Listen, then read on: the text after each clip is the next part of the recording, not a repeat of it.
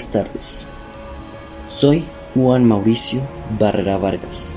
Actualmente curso el grado 11 en el Colegio General Santander.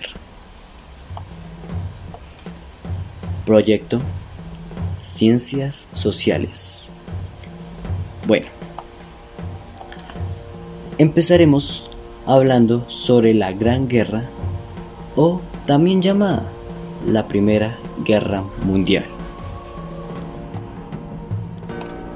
Capítulo 1 A comienzos del siglo XX, la Primera Guerra Mundial fue causada por conflictos sociales, económicos, morales y religiosos. Conflictos que influyeron en cada suceso que dieron origen a la Segunda Guerra Mundial.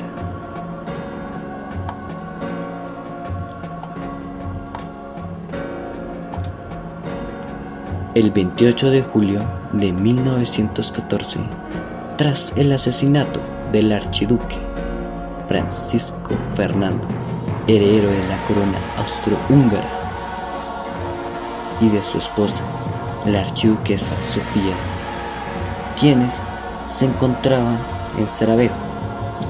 Este hecho fue ocasionado por un terrorista serbio, pero en realidad el asesinato del archiduque no fue más que solo una excusa.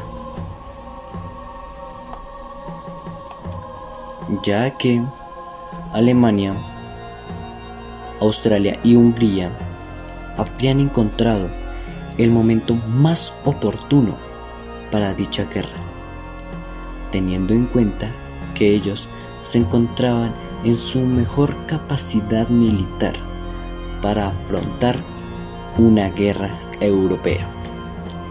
Guerra que para ellos se volvía una necesidad e impusieron un ultimátum imposible de cumplir y así desatar sí o sí el conflicto. A Serbia, en el centro de la zona en disputa recientemente liberada de Turquía, ligada a Rusia y por su intermedio a Gran Bretaña y Francia.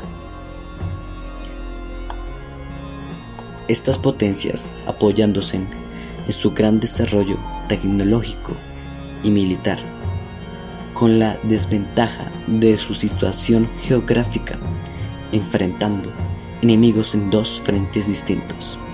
Necesitaban una victoria rápida y fulminante, pero por el contrario, por tratarse de una guerra entre grandes potencias con intereses coloniales y aliados a lo largo del planeta se terminó transformando en mundial, a pesar de que las dos grandes alianzas de potencias intentaron justificar la participación en el conflicto como una supuesta guerra de liberación contra la potencia enemiga a la que se presentaba como despótica.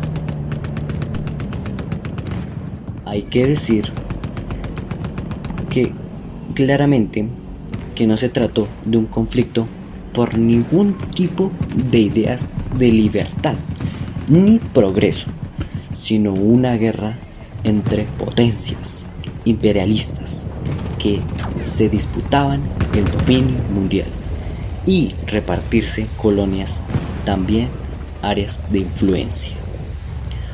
Durante todo el periodo previo a 1914 se desarrolló fuertemente el movimiento obrero y socialista.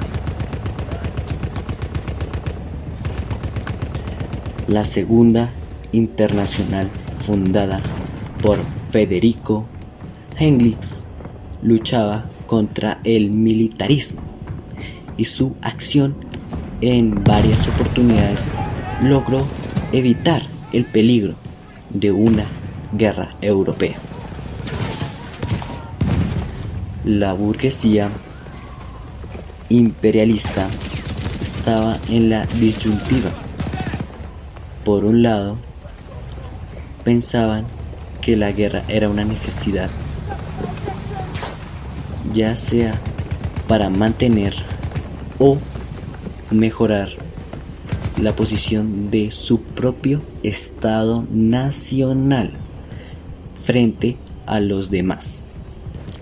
Pero, por otro lado, podíamos abrir una caja de Pandora donde el internacionalismo y la agitación antimilitarista de la clase obrera socialista podía terminar desencadenando lo que llamamos la revolución.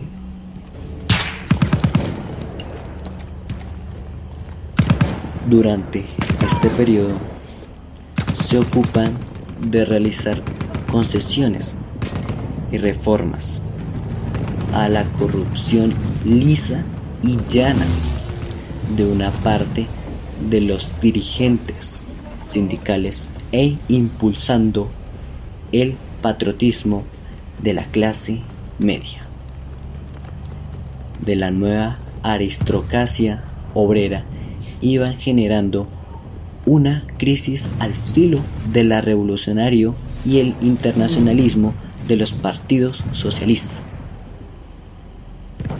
atando cada vez más la suerte de las organizaciones de los trabajadores. Sus conquistas, aparatos y recursos a la suerte de cada Estado capitalista y nacional.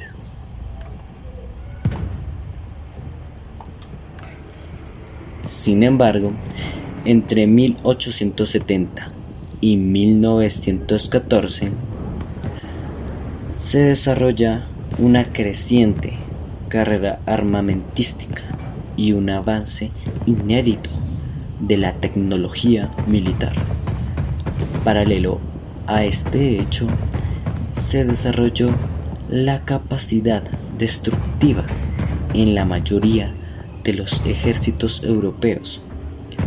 Se implanta la corrupción obligatoria, incorporando al servicio junto a militares de profesión a grandes sectores de trabajadores y campesinos de la población civil. Durante estos años se producen mayormente guerras de conquistas por fuera de Europa entre potencias imperialistas y los pueblos coloniales en Asia y África,